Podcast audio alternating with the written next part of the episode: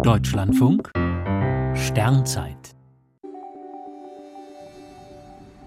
22. Dezember Diskussionen um die Rettung der Menschheit.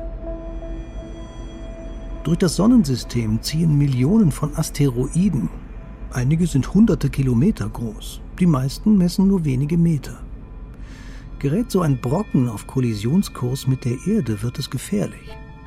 Grundsätzlich lässt sich ein Einschlag abwenden, sofern er Jahrzehnte vorher bekannt ist. Dann rammt man den bedrohlichen Asteroiden mit einer Raumsonde und schiebt ihn so minimal aus seiner Bahn. Im entscheidenden Moment zieht das Objekt an der Erde vorbei. Allerdings lässt sich so lange im Voraus nicht sicher sagen, ob es zu einem Einschlag kommen würde. Die Bahn eines Asteroiden ist niemals exakt bekannt. Und so könnte es sein, dass die Fachleute nur wissen, dass in 100 Jahren ein 500 Meter großes Objekt mit einer Wahrscheinlichkeit von 10 Prozent die Erde trifft.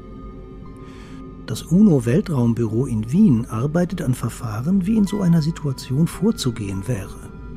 Denn sich zurückzulehnen und nichts zu tun wäre gewagt. Zwar würde dieses hypothetische Objekt zu 90 Prozent die Erde verfehlen, aber wenn man erst kurz vor dem Einschlag Gewissheit hätte, wäre es für ein Ablenken zu spät. Bei einem solchen Treffer läge ein ganzer Kontinent in Schutt und Asche. Sollten die Suchprogramme tatsächlich einen womöglich todbringenden Asteroiden aufspüren, gäbe es sicher langwierige Debatten.